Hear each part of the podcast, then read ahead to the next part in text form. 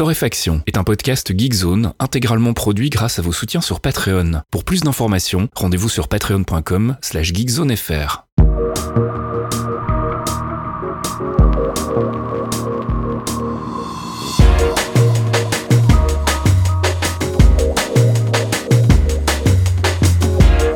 Bonjour Geekzone et bienvenue dans ce 195e épisode de Torréfaction. On se retrouve comme toutes les semaines le jeudi soir pour les abonnés Patreon, le vendredi matin pour les autres, avec euh, une petite sélection de l'actu, enfin une grosse sélection de l'actu cette semaine, hein, CAF Oui, une grosse, euh, c'est juste parce que j'ai pas mis les trucs dans les petites flèches qui se déplient dans Notion, là. Tu, tu vois un truc de 4 km cette semaine? Ça, ça fait un peu peur, oui. Ah ouais, j'ai effectivement, ça fait un peu The Wall of Text. Mais oui, il s'est passé plein de trucs euh, dans le monde de la tech cette semaine et la semaine dernière, donc bah, il faut rattraper maintenant, mon petit Faskill.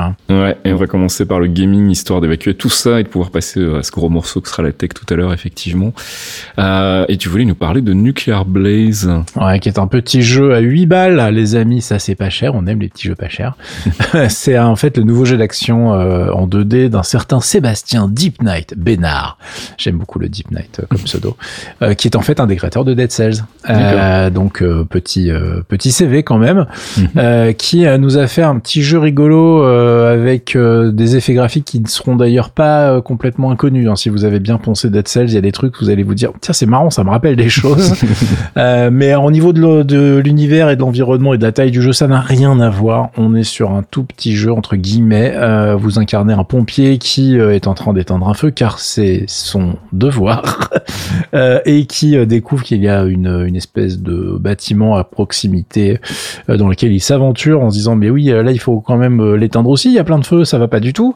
Euh, bon, le bâtiment, il y a un petit bout de scénar rigolo qui t'explique que, en fait, euh, bah, le bâtiment, personne ne le voit sur les cartes, en fait. Hein. C'est une espèce de base secrète rigolote. Euh, pour une raison qui nous échappe, il y a des chats qui sont coincés dans ce bâtiment. Donc, il va falloir. Bon voilà, les chats, s'il y a une connerie à faire, ils sont là. Hein, ils, vous inquiétez pas. Donc, il faut sauver les bestioles au passage. Euh, c'est c'est évidemment un classique du genre. Il va vous suivre en fait, et puis euh, des fois, il va tomber sur une, une bouche d'aération, un truc qui va se barrer par là parce que c'est un chat et lui il peut, pas vous. Mm. Euh, et euh, dans le gameplay évidemment, comme vous êtes un pompier, vous n'avez pas une réserve de flotte euh, incroyable, mais on est quand même un petit peu dans le futur, hein, puisque on a une, une, espèce de bonbonne qui se remplit automatiquement quand on passe à côté de stations de recharge. Trop bien la technologie. Et avec ce truc-là, vous allez donc éteindre des feux, progresser à travers les niveaux, et c'est relativement facile. C'est-à-dire que c'est pas un jeu qui se veut ultra compliqué. Bon, on arrive à se rater, à mourir bêtement, hein, ça je vous rassure. Mais euh, on, y prend goût et puis franchement on se dit ah là là c'est super et tout. Et puis vraiment quand on est en plein dedans, bah euh, c'est fini. c'est un peu le problème du jeu, c'est qu'en fait tu peux le boucler en deux heures si t'es un peu chaud. Et voilà, c'est-à-dire qu'il a des reviews très positives, mais les gens sont un petit peu frustrés. Ils disent bah c'est génial, euh, c'est vraiment la preuve que vous maîtrisez à mort, euh, Monsieur Bénard, euh, ce truc-là, c'est cool, mais on en aurait bien pris une deuxième part. Donc il y a ce petit problème. Je vous laisse regarder les reviews sur Steam. Moi je l'ai trouvé vraiment super sympa à ce tarif. bah c'est pas grave. Enfin je veux dire ça vous coûte oui c'est pas très cher, moins cher que certains films que vous allez voir et que vous allez oublier en sortant quoi. c'est ça. Donc moi ça me choque pas plus que ça. Maintenant, je comprends qu'il y a une petite frustration à ce niveau-là. Je vous laisse regarder tout ça et prendre votre petite décision. Et puis tu voulais nous parler des ventes PlayStation 5. Ah oui, parce qu'on a eu des chiffres, c'est rigolo. Donc euh, ils arrivent à en vendre puisqu'ils arrivent à en fabriquer. Alors évidemment, hein, c'est toujours, euh, comment dirais-je, en flux tendu. Alors ça sort, euh, ça sort en magasin, c'est vendu aussi sec. Ils viennent de passer la barre des 10 millions et si on en parle aujourd'hui, c'est parce qu'en fait c'est la première fois qu'une console passe en termes de nombre de ventes devant la Switch aux US. Euh, en septembre, il y a eu plus de ventes de PlayStation 5 que de Switch et c'est la première fois que ça arrive depuis 2000 2017, les amis. Eh ben. Autant vous dire que Nintendo, ça va bien pour eux. Euh, ils ont vendu 89 millions de consoles à l'heure actuelle. Euh, donc la PlayStation 5, on en est à 10 millions, ce qui est un démarrage incroyable. Hein, ça cartonne de ouf. Et de son côté, Microsoft euh, n'annonce pas de chiffres en fait. Ils sont en mode genre non, nous on n'aime pas parler, c'est sale et tout ça. Non, nous, ne parlons pas d'argent entre nous. Restons, restons amis. bon, alors évidemment il y a des estimations qui traînent. ils en seraient à 6,6 millions à la fin juin. Donc c'est pas ridicule du tout, mais effectivement, ça les place bon dernier de l'histoire, ce qu'ils n'avaient pas vraiment envie, tu vois, de communiquer. Enfin, c'était déjà les derniers du peloton la dernière fois. Ils avaient dit non, cette fois, ça sera nous les leaders. Bon, ça a pas l'air de se goupiller comme ça. Euh, Euh, peut-être qu'un jour ils balanceront les chiffres réels, mais pour l'instant, nous ne les avons pas. En tout cas, ça se passe bien. Et euh, si vous voulez une machine euh, bah, de cette génération pour Noël, bah, activez-vous les amis, parce que je crois que ça va rester très très compliqué. Et on passe du côté de la culture. Je voulais vous parler de Dopsic. Est-ce que tu sais ce que c'est Dopsic? Euh, Oui, moi, ce que tu me l'as dit et qu'on devait en parler la semaine dernière. Mais sinon, attends, bouge pas. Je vais, je vais faire un acting studio. Non, je ne sais pas. Parce qu'il raconte-moi tout de suite. Quel talent, quel talent. T'as raté ta vocation. Euh... Dopsic, en fait, c'est un mot qui euh, qui veut dire. Euh, bah, en fait, c'est le mot que tu utilises quand tu es euh, malade de, de devoir faire un arrêt drastique de drogue. tout à fait. Quand, en sevrage, donc euh, bah, on, quand t'es malade, on dit que tu es dopsique. Et c'est aussi le nom d'une série Hulu en fait qui traite de la crise des opioïdes aux États-Unis gros scandale euh, pharmaceutique euh, qui a commencé au fin des années 90, qui a explosé au début des années 2000 et qui s'est vaguement terminé en 2012 avec l'interdiction donc de l'oxycontine, cette fameuse euh, pilule magique, médoc miracle, pas du tout addictif, alors qu'en fait si si c'est super addictif. donc bah voilà, ça va être vendu comme la pilule magique antidouleur, très agressivement vendue par Purdue Pharma, qui va être surprescrite par un paquet de médecins, qui va avoir des conséquences vraiment sociales énormes aux États-Unis. On va voir une augmentation euh, des taux de suicide, du chômage, de la délinquance, bref, ça va être le bordel. Et donc il y a une mini-série en 8 épisodes qui sort là, qui a été créée par euh, Danny Strong. Danny Strong, c'est un, monsieur qui a un parcours assez, euh, assez rigolo. En fait, il a commencé comme acteur, il a notamment incarné Jonathan dans la série Buffy, pour ceux qui regardaient à l'époque. Et puis en fait, bah, il en a eu un peu marre de jamais recevoir de rôle qui lui convenait, donc il s'est dit, bah en fait, je vais l'écrire moi-même. Et puis il a pris goût, il est devenu scénariste et il a reçu pas mal de prix. il a notamment scénarisé les deux derniers épisodes de la saga Hunger Games au cinéma. Enfin bref, il a roulé sa bosse depuis et euh, donc euh, bah, après Empire, il s'est décidé euh, à créer cette mini-série qui est basée donc sur le bouquin de la journaliste Beth Messi, un bouquin qui s'intitulait Dopsic Dealers, Doctors and the Drug Company That Addicted America. le cast est 5 étoiles. Il y a Michael Keaton, Peter Sarsgaard, Michael Stolberg, Rosario Dawson et on suit en fait plusieurs arcs. Hein. On a à la fois une jeune travailleuse des mines qui va se péter le dos et qui va commencer à prendre cette pilule magique. On a le bon docteur de campagne Michael Keaton qui est vraiment euh, fantastique dans la série, euh, qui euh, bah, va commencer à le prescrire à ses patients, puis il va commencer à en prendre, et puis il va commencer à devenir un petit peu addict. on a aussi les enquêteurs qui essayent de, bah, de mettre le truc à jour, et visiblement pas grand monde a envie d'en parler. et puis il y a aussi les intrigues au sein de la famille Sackler, donc qui est à la tête de l'empire Purdue Pharma, où bah, ça se fait des coups de pute dans le dos pour essayer de vendre cette petite pilule magique. Donc voilà, savoir si vous aimez ce genre de docudrama, c'est clairement pas une histoire qui va vous réconcilier avec la humaine. Mais si l'affaire des opioïdes, qui a quand même été assez mouse aux États-Unis, vous intéresse, la, série est un, bon point d'entrée, on va dire. Et puis je voulais parler musique aussi avec le nouvel album de Quiver, John Graham, donc un producteur britannique qui est en activité depuis la fin des années 90. Il a bossé notamment avec euh, Hybrid, avec Planet Funk et en solo. Et donc il sort là un nouvel album chez Bedrock. Un album assez surprenant, c'est des morceaux très courts, entre 3 et 5 minutes. Alors je dis très court parce que d'habitude euh, c'est un monsieur qui produit des, des morceaux club, donc c'est plutôt 7, 8, 9, 10 minutes. Ici on est vraiment sur des trucs assez ramassés.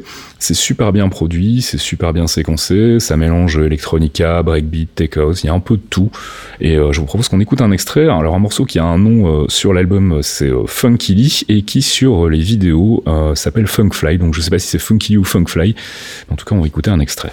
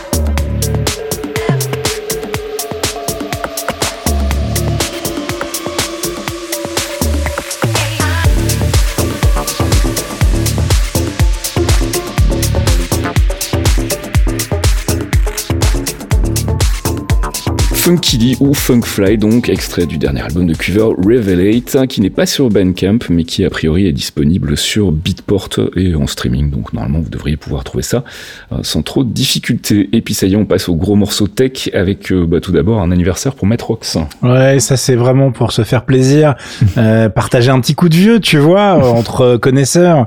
Matrox fête ses 45 ans, les mecs. Alors si vous avez un peu les cheveux grisonnants ou plus trop de cheveux, ça va vous rappeler des souvenirs. Hein. chef. Ah ouais, ouais. ça fait du mal. Hein. Euh, c'est un truc de dingue. Alors pourquoi j'en parle? Parce que c'est rigolo. Ils sont plus du tout dans le marché de la carte graphique, mais dans les années 90, ils avaient bien, bien cartonné avec les Matrox Millennium et Mystic. Euh, mais à la base, c'est un groupe qui a été fondé en 1976 et qui est toujours debout, euh, puisque Lorne Trottier et Monsieur Brancomatic, alors j'ai Brancomatic, je, ça me fait beaucoup rire. Hein, je suis désolé. J'ai 12 ans parfois, oui. Euh, et euh, en 2019, euh, Lord Trottier en fait a récupéré 100% du groupe Matrox. Ce truc est toujours debout, fait toujours des solutions professionnelles en fait, mais ils sont complètement sortis du marché euh, de la carte grand public euh, à la fin des années 90, début 2000, où on a attendu très longtemps des trucs, il y avait des rumeurs sans arrêt qui revenaient, mais euh, ça ne s'est jamais concrétisé, et puis ils ont fini par se barrer et laisser le champ libre aux marques de l'époque. Mais ouais, ouais, ça m'a rappelé que effectivement tout cela était bien vieux, que l'époque on était hyper content des capacités deux dimensions, et oui en 2D on était content, on regardait les perfs 2D de certaines cartes de la Club ET4000, euh, bah c'était il y a 30 ans les gars, tout va bien, ça, on le vit bien, on le, on l'encaisse, euh, on se rappelle avec émotion des cartes qui étaient euh, en fait tellement pas accélérées 2D que même le DOS ça s'affichait caractère par caractère, euh, alors que la 3D allait vite. Enfin, tu vois, c'était l'un ou l'autre à l'époque, Ouais, ouais. ça a été compliqué pendant un an ou deux, c'était pas, euh, c'était pas magique. Mais voilà, donc pour ces 45 ans, je vous ai linké euh, une petite news de nos amis de chez Impact, euh, enfin de chez Next Impact. Euh, N'allez pas voir hein, la vidéo de Monsieur Lorne qui vous raconte la- sa vie. Parce qu'en fait, il lit son prompteur euh, coincé dans son siège. C'est pas génial. Tu sens que le mec c'est pas trop son métier. Mais je pense qu'ils sont tous assez contents d'être toujours vivants. Et euh, effectivement, je voulais saluer la performance car c'est pas le cas de tout le monde. Et puis on va parler donc du coup de Nvidia euh, qui lance un nouveau service GeForce, c'est Ah ça, ouais. GeForce Now? C'est un service pour toi, mon petit Faskill. Pour les gens qui peuvent pas trouver de carte graphique. Eh ben ouais, c'est ça, parce qu'en fait, là, ils ont annoncé qu'ils allaient lancer un GeForce Now RTX 3080. D'accord. Euh, donc le but du jeu, c'est de balancer une version euh, ultra boostée du service GeForce Now. GeForce Now, c'est pour pouvoir jouer à vos titres euh, sur le cloud directement grâce au serveur de chez Nvidia, en fait, qui vont vous balancer l'image et vous, vous allez pouvoir y jouer tranquillement sur n'importe quel type de machine à la maison. Mhm. Euh, mais là, forcément, il y a un petit souci, c'est que on va commencer à vous envoyer du lourd, parce que vous vous doutez bien que des serveurs avec l'équivalent de 3080 euh, pour jouer dessus, ça va pas être gratuit. Donc là, il y a une offre promotionnelle, je fais mes petites guillemets magiques à côté du micro, euh, qui va vous coûter 100 balles pour 6 mois, c'est-à-dire voilà, sur euh, deux ans, enfin sur un an, vous allez claquer 200 euros. Ça va être à peu près 16 euros euh, et demi, hein, voilà, on, on compte les petits centimes euh, par mois. Bon, un gros abonnement Netflix HD, je crois. Hein euh, pour pouvoir jouer tranquillement. Alors, c'est pas donné, mais en même temps, vu le prix des cartes graphiques et la Bah, c'est ce dispo que j'allais dire, actuellement, c'est vachement moins cher qu'une 3060 au ah final. bah voilà, franchement, ça peut être assez rentable. Euh, du coup, avec les annonces d'après, alors on va parler de Mac tout à l'heure, machin, bah là, tu peux jouer tranquillement sur une machine qui est en train de péricliter, hein, puisque finalement, tu as juste besoin d'afficher le stream vidéo. Alors au programme, on nous propose quand même des restrictions, mais qui ont été un peu assouplies. Euh, on a 8 heures de jeu au lieu de 6 heures, c'est-à-dire que tu peux pas jouer plus de 8 heures consécutivement. Mhm. Euh, si vous êtes euh, complètement euh, accro à un MMO, etc., bah oui, au bout de 8 heures, ça va couper. Je suis désolé. Alors, je crois que tu peux te reconnecter dans la foulée, mais tu peux pas rester connecté. Je me rappelle plus des, des finesses à ce niveau-là. Euh, la définition maximale, ça sera du 1440p sur macOS et PC, donc sur les clients dédiés, avec du 120 images secondes, y compris sur Android. Et en fait, tu pourras avoir du 4K HDR 7 points, mais uniquement sur la dernière, euh, enfin sur la Shield TV. Euh, alors, il n'y a pas de distinction, donc j'ai l'impression que même la première est concernée, parce qu'en fait, c'est la seule plateforme où tu as de l'encodage en H265 pour l'instant. D'accord. Donc, euh, ça sera certainement le cas sur les prochains clients de, de- sur les autres plateformes, mais pour l'instant, ce n'est pas le cas. Et évidemment, la mauvaise nouvelle, c'est que tout cela n'est pas encore disponible, c'est juste l'annonce. Euh, il y aura des abonnements limités qui vont être ouverts en novembre euh, aux États-Unis et en décembre chez nous. Euh, alors, je sais pas s'il y a un système de préco qui va se faire, mais attendez-vous à ce que ça soit blindax instantanément, parce que là, je suis persuadé qu'il y a des gens qui vont être intéressés par la proposition. Enfin, je veux dire, de la 3080, ça va le faire. Et puis, vu les dispos et les prix des cartes graphiques en ce moment, ça va être vite. Quant à la concurrence, concurrence, bah, Shadow en ce moment, oui, c'est pas trop ça. C'est pas extraordinaire. Voilà, en plus avec depuis le rachat avec OVH, euh, apparemment ça se passe, euh, ça se passe. Hein, voilà, je ne balancerai pas les infos que nous avons depuis nos sources privées, merci les gars, mais c'est pas extraordinaire. Et puis bah Stadia, euh, voilà, Stadia, hein, merci mhm. Google, une direction le mur. Donc c'est pas c'est pas eux qui vont être vraiment des problématiques pour le service de Nvidia qui a apparemment vraiment trouvé son créneau avec ce système de bah vous vous démerdez, vous récupérez vos jeux et puis nous on va vous fournir de quoi y, en profiter sur n'importe quel device ça, ça a l'air de, de, répondre à une vraie demande. Et en tout cas, le service déjà actuel fonctionne vraiment pas mal. Euh, donc, il euh, y a, ils ont pas approuvé, si tu veux, que c'est faisable. Mm. Euh, ils ont juste à upgrader entre guillemets. Et là, actuellement, ils sont compatibles avec plus de 1000 jeux, je crois, 1100, un truc comme ça. Donc, ça commence à offrir un catalogue très très sérieux. et puis, ils continuent d'en rajouter toutes les semaines. Donc, je, je pense qu'ils sont vraiment sur la bonne trajectoire. Et puis des news évidemment du côté de chez nos amis de Google. Ouais, parce que alors là, du coup, on va parler Google Pixel 6, Pixel 6 Pro, et pour vous parler de ces nouveaux téléphones, il faut que je vous parle de ce qu'il y a dedans. Donc, on va commencer par le Tensor, le système on chip euh, que Google a créé. Donc, ils ont fait leur propre petit euh, système on chip comme Apple en fait, puisqu'ils en avaient marre de ne pas avoir ce qu'ils voulaient de la part de chez Qualcomm, par exemple. Mhm. Euh, et du coup, ils ont bricolé un truc un petit peu différent de ce qui se trouve dans la concurrence, mais qui est pas une radicalement non plus un truc incroyable. C'est pas du tout une conception entièrement nouvelle comme ce qu'a fait Apple. Pour l'instant, il commence avec une espèce de Lego euh, sauce maison, si tu veux, mais qui est pas du tout un truc extraordinaire, en tout cas sur le papier, mais qui correspond plus à leurs besoins, tout bêtement, parce que voilà, ils voulaient quelque chose de différent qu'on pouvait pas leur fournir, donc ils ont décidé de le faire. On se retrouve en fait avec un processeur qui est euh, basé sur des briques différentes de ce qu'on trouve dans le dans les trucs classiques du marché actuellement, par exemple le Snapdragon 888. Eux, ils ont fait un truc assez différent. D'habitude, l'architecture classique c'est un gros processeur ARM Cortex X1 cette année, si tu veux. Euh, c'est vraiment le truc que tu retrouves un peu partout, chez Samsung, chez euh, Qualcomm et compagnie. Ensuite, tu les fais, euh, tu lui mets derrière trois processeurs A78 qui sont vraiment les derniers corps disponibles chez ARM de ce, dans ce genre-là. Et puis, tu as besoin derrière de, des corps low power qui sont des petits A55 pour gérer toutes les, toutes les, tâches que tu veux garder en background, si tu veux. eux, ils se sont dit, bah c'est rigolo tout ça, mais nous, ah, ça code, ça, voilà, ça colle pas on voudrait deux gros Cortex X1 en fait. Donc ils ont mis deux gros CPU en fait à, 2,8 GHz. Derrière ça, ça se modifie aussi parce que du coup ils ont gardé que deux corps médium qui sont en fait des A76 qui étaient les gros de l'année dernière en fait. Euh, c'est des A78 donc chez la concurrence actuellement. Ça ces deux corps là sont à 2,25 GHz et ensuite ils ont mis euh, quatre petits A55 en low power. Ça ça change pas. Donc ça c'est vraiment les petits corps qui vont vous permettre de gérer les notifications euh, les écrans euh, qui restent euh, avec les informations qui restent affichées en display tout le temps, etc., etc. Donc on est sur une puissance globale en fait qui ne va pas être radicalement changée. Hein. C'est vraiment dans la cour du Snapdragon 888. En revanche, on va être sur quelque chose qui est bah, plus adapté aux besoins de Google pour son, bah, ses usages, ce qu'ils ont envie de mettre dans Android 12, etc. Donc, c'est des deux CPU, tu les retrouves uniquement dans leurs nouveaux téléphones qui ont été annoncés cette semaine, qui sont les Pixel 6 et les Pixel 6 Pro. Euh, je vous ai linké plusieurs pages de chez nos amis de chez The Verge. Je vous ai linké la page du store où vous ne pouvez plus acheter le téléphone. C'est déjà uniquement, on vous enverra un mail quand il y en aura. Bisous. euh, c'est parti instantanément, vous allez comprendre pourquoi. Parce que, en fait, le 6 et le 6 Pro, vu ce qu'ils offrent en termes de performance, performance, euh, en termes de bah, d'expérience Android, puisque ça va être vraiment les téléphones qui ont euh, ce qu'on appelle Android pur. Il n'y a pas de surcouche, il n'y a rien. Euh, c'est les premiers à bénéficier d'Android 12 et du coup c'est 650 et 900 euros respectivement. C'est-à-dire des prix plutôt agressifs si tu veux, parce que là on est mhm. vraiment plus sur du médium de, des téléphones milieu de gamme, on est vraiment sur du haut de gamme.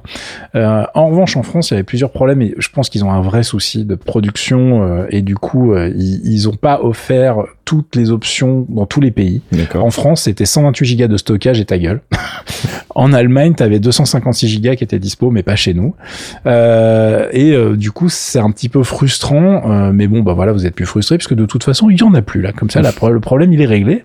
Et puis, dans le niveau RAM, ils ont fait un choix qui, à mon avis, est plutôt pertinent, mais c'est pareil, ça ne va pas les aider en termes de construction. Je rappelle à tout le monde, hein, si vous étiez coincé sous un caillou, qu'il y a une énorme pénurie de composants et de plein de trucs trucs sur la planète actuellement. Ah bon Et que, Voilà, je voilà, bon, rien on n'en parle jamais.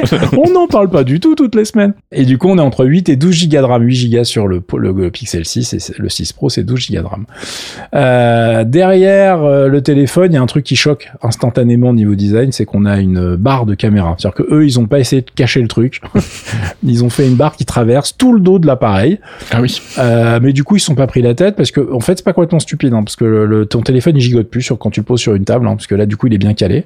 Euh, et tu peux en plus euh, avoir vraiment une euh, mettre vraiment des objectifs assez impressionnants dedans. Je vais y revenir. Alors, l'autre truc rigolo sur l'histoire de la préco, c'est que là, en fait, il y a une promo qui tourne jusqu'au 27 octobre. Quand vous le précommandez, vous avez droit à des Bose 700 qui coûtent quand même 250 balles encore sur Amazon. Hein. Donc le casque avec réduction de bruit, etc. Ouais, c'est pas Mhm. mal du tout. Euh, et ça, c'est en cadeau, mais il faut pouvoir précommander pour avoir ce truc-là. Mais il y a plus de téléphone, tu vois ce que je veux dire? Donc, euh, bah les gars, en fait, la promo techniquement elle est terminée, sauf si jamais on vous après on vous dit, hey, je vous envoie un mail parce qu'en fait on en a. Oui, ça, on en a retrouvé un dans un fond de caisse. euh. Voilà, donc c'est un peu, c'est un peu compliqué. Euh, bon, sinon les différences des, deux téléphones, tu as le 6 qui est un écran de 6,4 pouces en 1080p à 90 Hz, ce qui est pas extraordinaire, mais ça fait le taf. Et le 6 Pro, c'est un 6,7 pouces en 1440p euh, en 120 Hz, alors ce qu'ils appellent le LTPO, c'est-à-dire que c'est la même techno un peu, le même genre de techno pardon que le ProMotion chez Apple. C'est un Mhm. écran qui est capable de descendre à 10 Hz quand, quand Ouais, il ouais, fait rien pour consommer vachement moins. Euh, en revanche, les premières prises en main que j'ai vues sur le net sont pas glorieuses sur les écrans. Ah. A priori, en fait, les, les premiers tests ont l'air de dire que bah, les couleurs sont pas extraordinaires. Dès que tu commences à bouger le téléphone, tu as des shifts sur les couleurs, en fait, alors que les écrans Samsung ou Apple, tu gardes vraiment les mêmes, quel que soit l'angle sur lequel tu regardes ton, ton téléphone, t'as vraiment pas de changement de couleur. Là, ça serait pas le cas. Euh, et en plus, sur les courbes, parce que oui, il y a des petites courbes sur le bord du 6 Pro, alors c'est pas ultra prononcé, mais on est sur des courbes de ce qu'on avait sur le S20, par exemple, chez Samsung, c'est pas non plus dramatique, mais elles sont présentes. Et en revanche, bah, il y a des ombres, en fait, dessus, quand tu le regardes, c'est pas, pas net, quoi, c'est pas, pas nickel. Et j'ai envie de dire, bon, à ce tarif-là, il y a peut-être, ils ont peut-être gratté quelques dollars euh, sur la qualité de l'écran, ce qui serait un petit peu dommage. On verra les tests. hein. Tout ça, c'est des annonces et des premières prises en main. Il n'y a pas de test encore. hein. Souvent, j'insiste sur le, distinguo sur les deux. Euh, niveau euh, technologique à l'intérieur, on a de la 5G, du Wi-Fi 6E, du Bluetooth 5.2. Donc de ce côté-là, on est vraiment up to date. On a l'IP68, résistance à la flotte, etc. On a euh, des verrouillages par empreinte digitale à travers l'écran. Euh, et on arrive enfin aux appareils photo où là ils ont mis le paquet parce que bon je vous fais pas de dessin hein, la qualité photographique euh, de la gamme Pixel sur les derniers n'est plus approuvée c'est des téléphones qui faisaient vraiment des photos incroyables avec un capteur de merde. C'est-à-dire que le capteur était vraiment pas ouf, mais le traitement des photos euh, par le système Google était assez incroyable. C'est eux qui avaient les premières photos de nuit vraiment euh, super Ouais, bonnes. euh. donc là, je, je me suis dit, bon, alors qu'est-ce qu'ils vont nous proposer? Donc là, ils sortent quand même un objectif de 50 mégapixels sur le senseur principal, qui va sortir des images de 12,5. Ça fait faire des pixels extrêmement larges qui vont capter vachement plus de lumière qu'avant. On est vraiment sur un bon en termes de techno de, par rapport à ce qu'ils proposaient avant qui est réel. Donc j'ai hâte de voir ce que ça va donner dans les tests.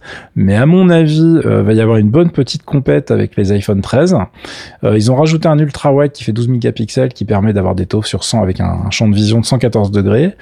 Et euh, on a un objectif sur le 6 Pro. C'est là une des différences avec l'écran entre le 6 Pro et le 6 normal.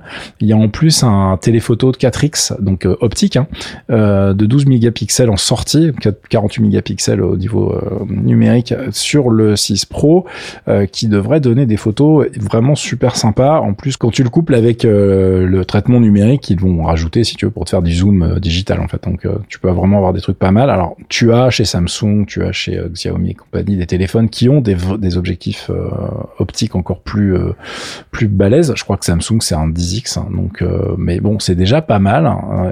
C'est des, moi ça me fait délirer. C'est des technos, c'est des périscopes en fait, des trucs. Tu vois, t'as un cristal avec au lieu de mettre les lentilles les unes derrière les autres, en fait, elles sont en fait euh, parallèles dans le corps du téléphone et t'as un petit cristal qui fait périscope pour pouvoir avoir le truc qui sort du téléphone. Pour pas avoir euh, dans la profondeur du téléphone, c'est pas possible. Alors on les a mis le long du téléphone si tu veux.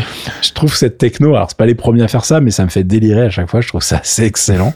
Euh, et apparemment, le résultat est plutôt pas mal. Là où on va attendre les petits gars de chez Google, c'est sur la vidéo. Alors ils promettent, ils promettent du 4K en 60 fps avec auto HDR, c'est-à-dire que cette fois, ils ont dit on on a réussi à avoir suffisamment de puissance pour pouvoir traiter les informations euh, vidéo suffisamment vite pour avoir le même traitement qu'on avait sur nos photos, mais sur la vidéo cette fois.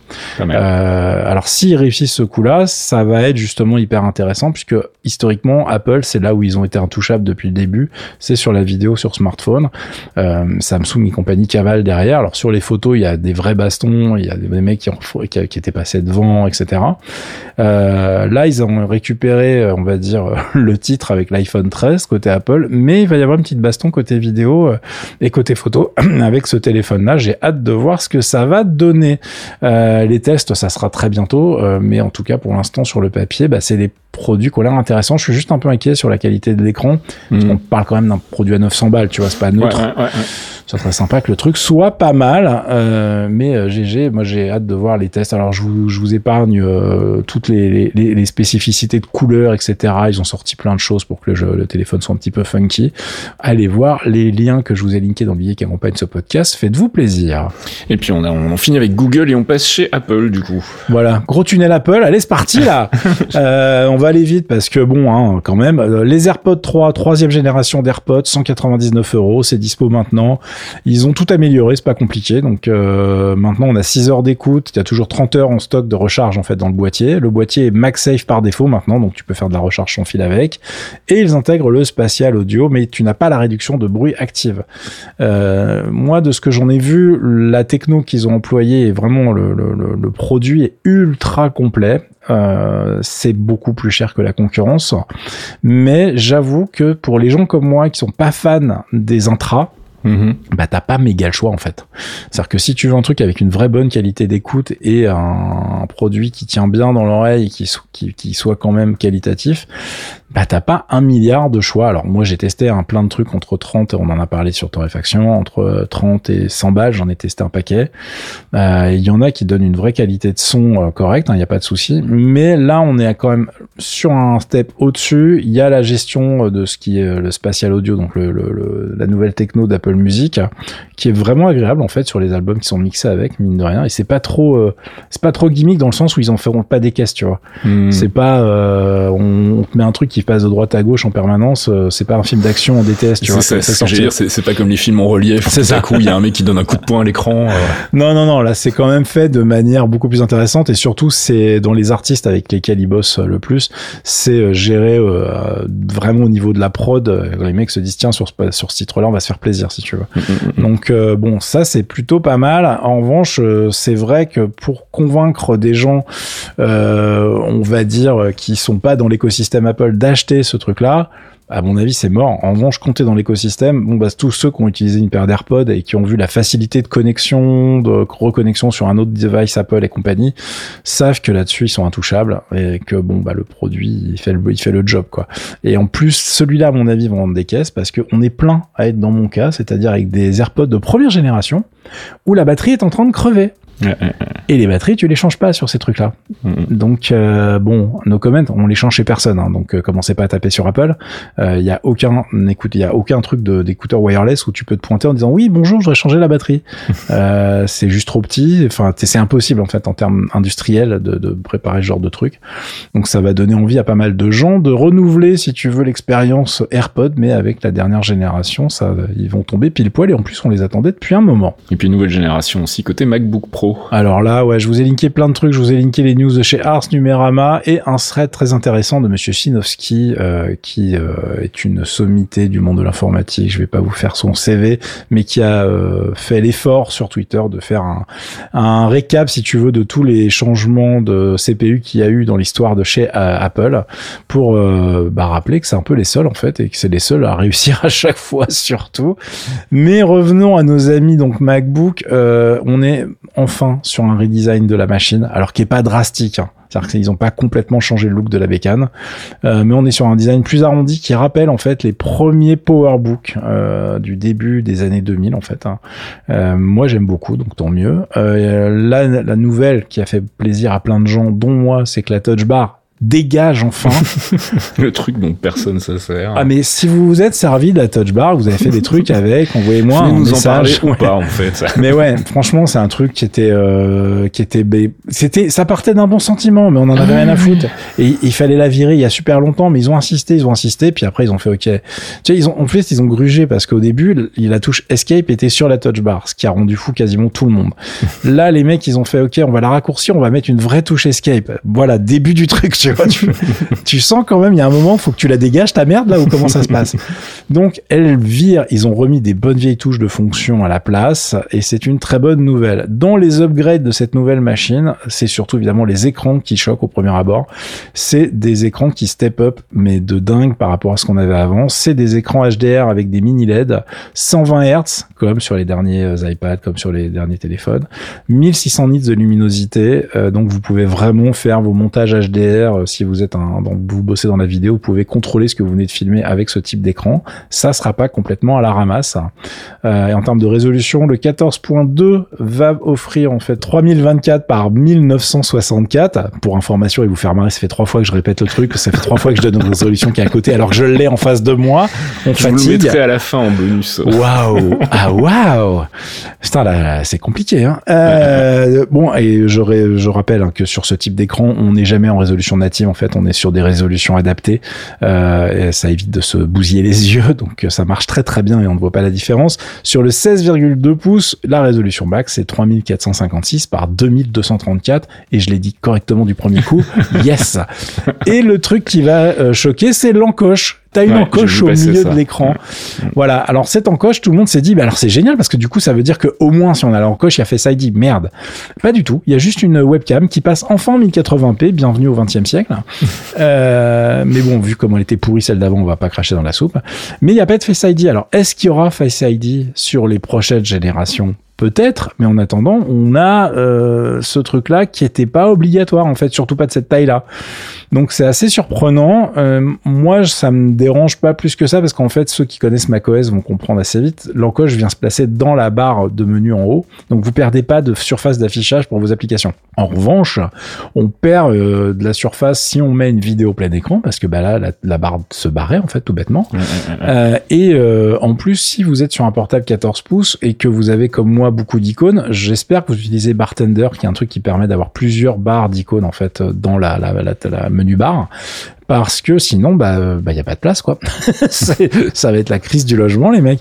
je suis assez surpris par cette euh, décision. Alors c'est une décision qui fait sens dans la mesure où il y a plus de bezel en fait autour de l'écran. On est sur des écrans avec des bords ultra fins. Il fallait bien mettre la webcam quelque part, mais il y a plein d'autres constructeurs qui ont trouvé d'autres solutions, si tu veux. Donc, il y en a qui ont fait des, euh, encoches inversées. la webcam, en fait, dépasse du bord.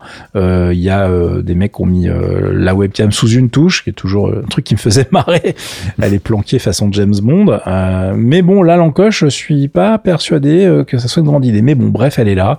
On verra ce que ça donne pendant les tests. la vraie bonne nouvelle, les amis, c'est qu'ils ont remis des ports. Alors, ils se sont fait vraiment très plaisir pendant la présentation en disant, ouais, finalement, les ports, c'est trop bien, etc. Ça m'a beaucoup fait rire parce que personne vous avait demandé de les virer les mecs. Hein. Donc c'est bien de se taper dans le dos en disant putain on est vraiment trop des génies. Vous nous avez vous nous avez fait chier pendant des années à les virer quand même. Donc ils ont remis le MagSafe par exemple. Donc on a enfin récupéré le chargeur magnétique. Quand tu te prends les pieds dans le câble, ça emmène pas ton portable et ça ça fait plaisir. C'est vraiment. Mais c'est en plus c'est juste ultra agréable à utiliser tout bêtement. Donc euh, au-delà de, de, de l'aspect sécuritaire c'est vraiment cool.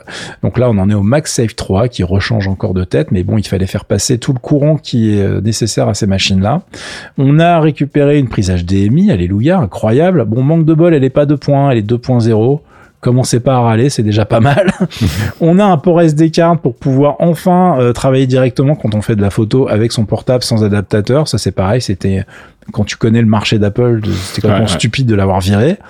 Et ils ont mis plusieurs ports USB-C parce que sur les bécanes hyper fines, t'en avais plus que deux, donc t'es en galère. Dès que tu mettais un truc, c'était fini quoi. Donc là maintenant, tu as des ports, euh, tu as quatre si je dis pas de bêtises, ports USB-C Thunderbolt 4, euh, donc qui sont des ports que tu pourras toujours utiliser pour charger la machine. D'ailleurs, t'es pas obligé de faire que du MagSafe. Si vous avez des chargeurs USB-C, euh, bah vous pourrez continuer à les utiliser. Et enfin, on a toujours la prise jack pour brancher son petit casque qui cette toi gère les casques à haute impédance, enfin qui nécessitent un peu de puissance, tu vois. C'est bien ça. Euh, pour voilà, tu peux mettre des casques un petit peu pro sur la bécane, ça marchera très bien. Euh, c'est pareil, on attend les tests pour voir ce que ça va donner. Euh, au niveau autonomie, on annonce encore des chiffres de dingue puisqu'on est sur les mêmes technologies d'écran, sur des batteries qui ont pris un peu de poids. Merci Apple. 17 heures de streaming vidéo sur le 14 pouces, c'est juste nawak, hein, c'est franchement impressionnant. Et 21 heures sur le 16 pouces. quand on parle de streaming, en plus, ça veut dire avec le Wi-Fi activé, mmh. etc. Tu vois, donc c'est pas juste on met une vidéo, on se barre, on touche plus à rien. Donc c'est déjà pas mal. Euh, en utilisation globale, ça devrait être vraiment vraiment puissant. Euh, il faut savoir que sur un portable haut de gamme euh, du côté PC, franchement, aujourd'hui, quand tu arrives à tirer 5-6 heures, tu es vraiment super content.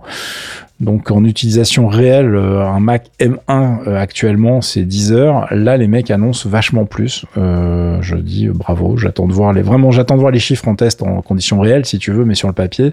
Pour l'instant ils avaient pas annoncé de conneries avec le M1, je pense pas qu'il ait fait ce coup-ci. niveau chargeur, on a des chargeurs plus puissants qui font 67, 96 et 140 watts maximum. Et avec le 140, je crois que c'est avec le 140 watts, ils annoncent 50% de batterie chargée en 30 minutes. Ça me paraît assez intéressant intéressant, tu m'étonnes. Euh, et le 140 watts, c'est le premier chargeur euh, qui utilise euh, le nitro de gallium chez Apple. En fait, on a testé pas mal de chargeurs qui utilisent cette techno-là, bah, chez Anker, etc., qui sont en fait des, des technos qui permettent d'avoir des chargeurs plus puissants et plus petits et qui chauffent pas trop, qui sont en termes de sécurité vachement bien. Donc, c'est leur premier le 140 watts avec ça. Les autres sont encore sur l'ancienne technologie, ce qui change pas grand-chose.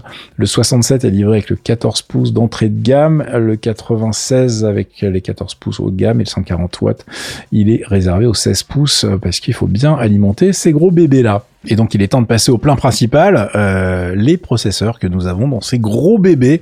Évidemment, on attendait tous les successeurs du M1 qui a cartonné et tout le monde était sur le cul par le travail effectué par Apple sur ce nouveau CPU à base d'ARM qui a donc permis de transitionner et de dire bye bye à Intel. Donc là, ils ont annoncé les M1 Pro et le M1 Max. Alors, je suis pas ultra fan puisque bon, le Mac M1 avec M1 Max, c'est un tongue twister comme disent les Américains. Hein.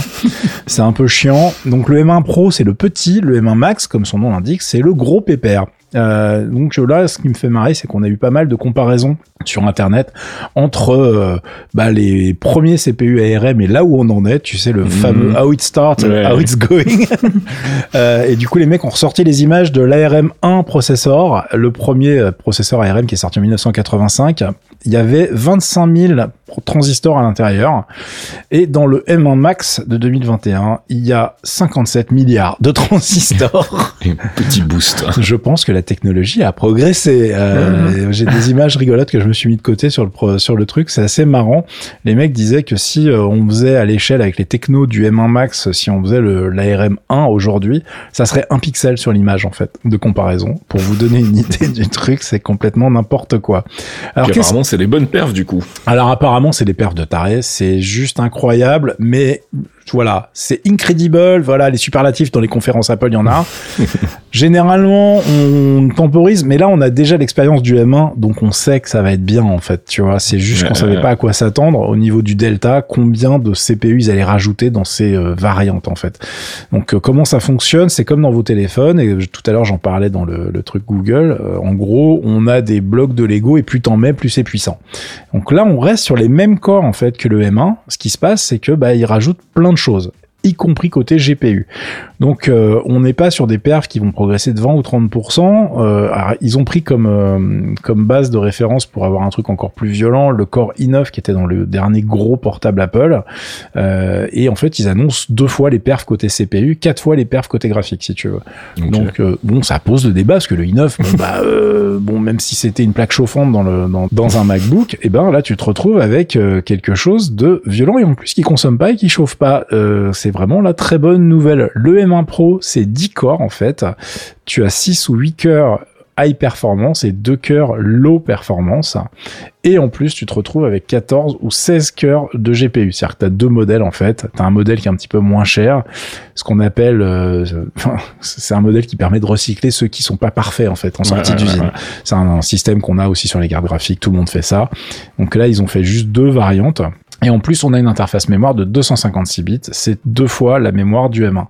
Donc, on est vraiment sur un truc qui est euh, bah, violent puisque le M1 c'était 4 cœurs euh, high efficiency si tu veux Mhm. euh, et 7 ou 8 euh, cœurs GPU. Donc en gros, ils ont pris le truc, ils ont fait bon, alors bah, tu me fais x2 là, minimum, hein, partout, et là, hop, hop, on y va.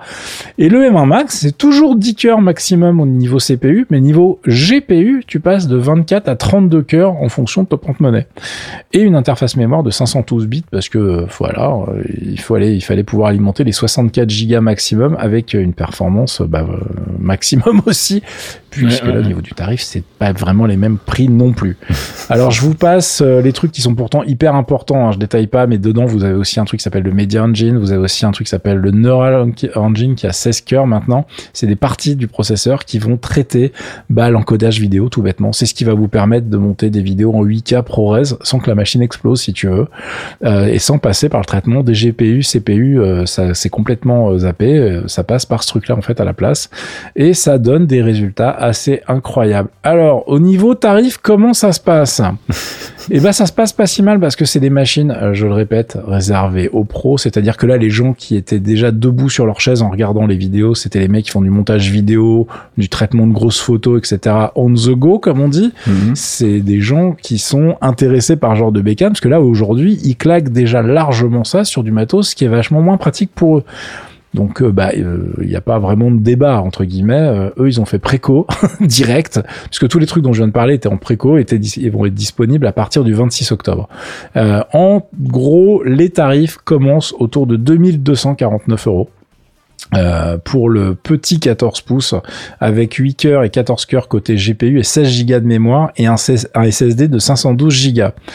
Donc en gros, cette bécane, pour 2249 sans option, on a un truc qui pour un usage normal, voire un petit peu violent, suffit déjà largement. Euh, le prix me choque vraiment pas. Enfin, moi, je me rappelle de celui que j'ai acheté en 2013, que j'avais maxé de tous les côtés, c'était 3000 balles déjà à l'époque, si tu veux. Mhm. Donc euh, on n'est pas sur euh, sur des prix euh, incroyables. Euh, en revanche, évidemment, quand on veut jouer au jeu de- des options, oui, on peut dépasser la barre des 6000 euros, mais pour ça, bah, il faut prendre un espèce de monstre avec euh, du, du SSD en veux-tu, en voilà, 64 Go de mémoire, etc. Donc je vous donne le prix catalogue du plus cher, c'est le 16 pouces avec le M1 Max, donc euh, 10 cœurs CPU, 32 cœurs GPU, euh, 32 Go de mémoire, un SSD de 1 Tera. Là, tu atteins 3849 euros. Encore une fois, moi, ça me choque pas tant que ça.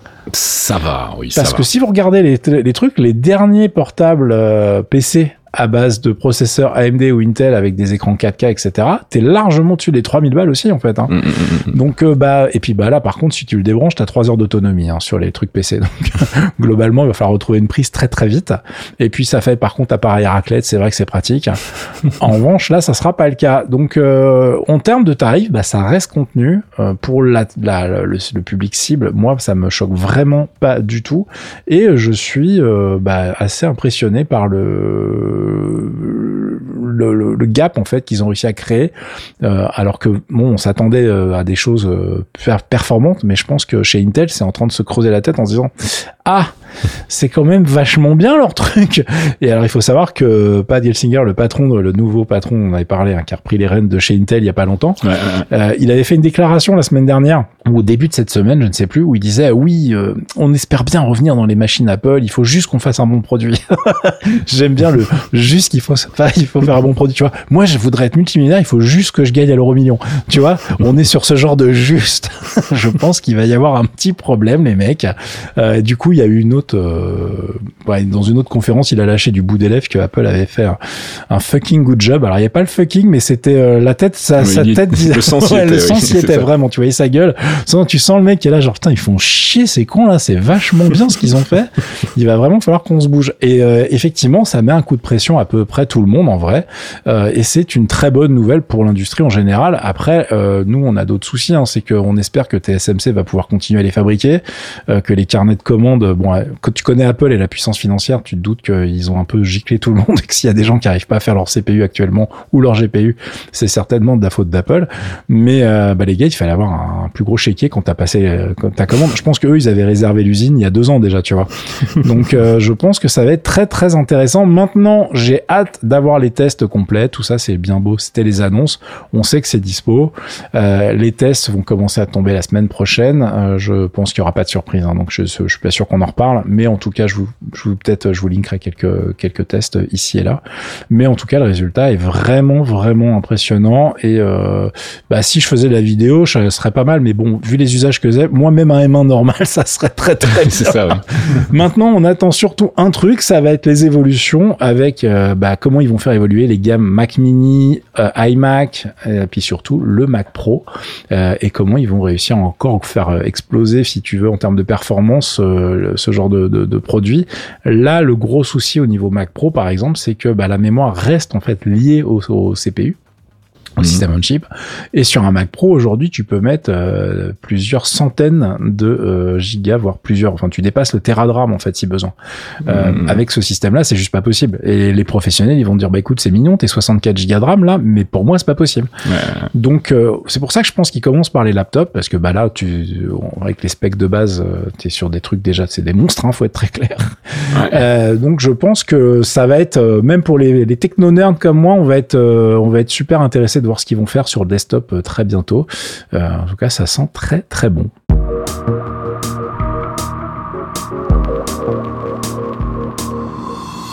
Et c'est la fin de ce 195e épisode de Torréfaction. On se retrouve euh, bah, la semaine prochaine pour une nouvelle sélection de l'actu. On remercie nos abonnés Patreon, patreon.com slash geekzonefr. Si vous voulez nous soutenir à partir d'un euro par mois, nous on fait des petits cadeaux en échange comme la pause comics de notre ami euh, Archeon, euh, qui sort en parallèle des clairvoyants. Clairvoyants dont il y a un nouvel épisode cette semaine, un épisode qui traite des déviants en prévision de la sortie du film Eternals. Euh, puis je crois que j'ai fait le tour, à moins que tu veuilles rajouter un truc. Non, je, il faut que j'aille écouter parce que Eternals, ça m'intéresse vachement et j'ai pas écouté cet excellent podcast par vos excellentes voix encore. Mais- Allez, bon week-end à la semaine prochaine. Ciao à plus, ciao ciao.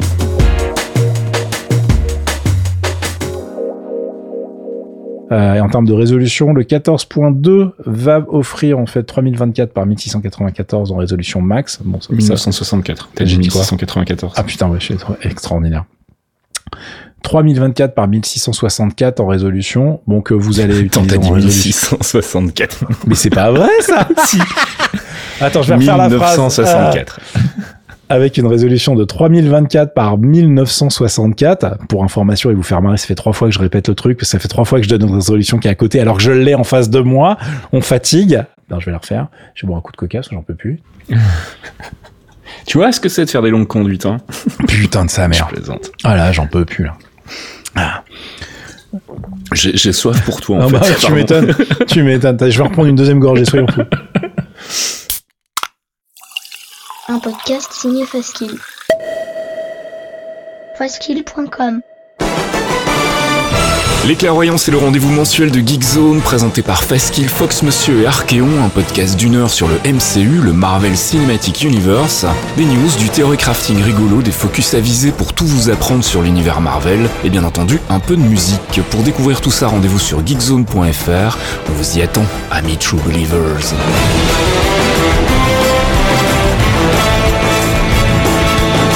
Care how you speak. Loki is beyond reason, but he is of Asgard. And he's my brother. He killed 80 people in two days. He's adopted.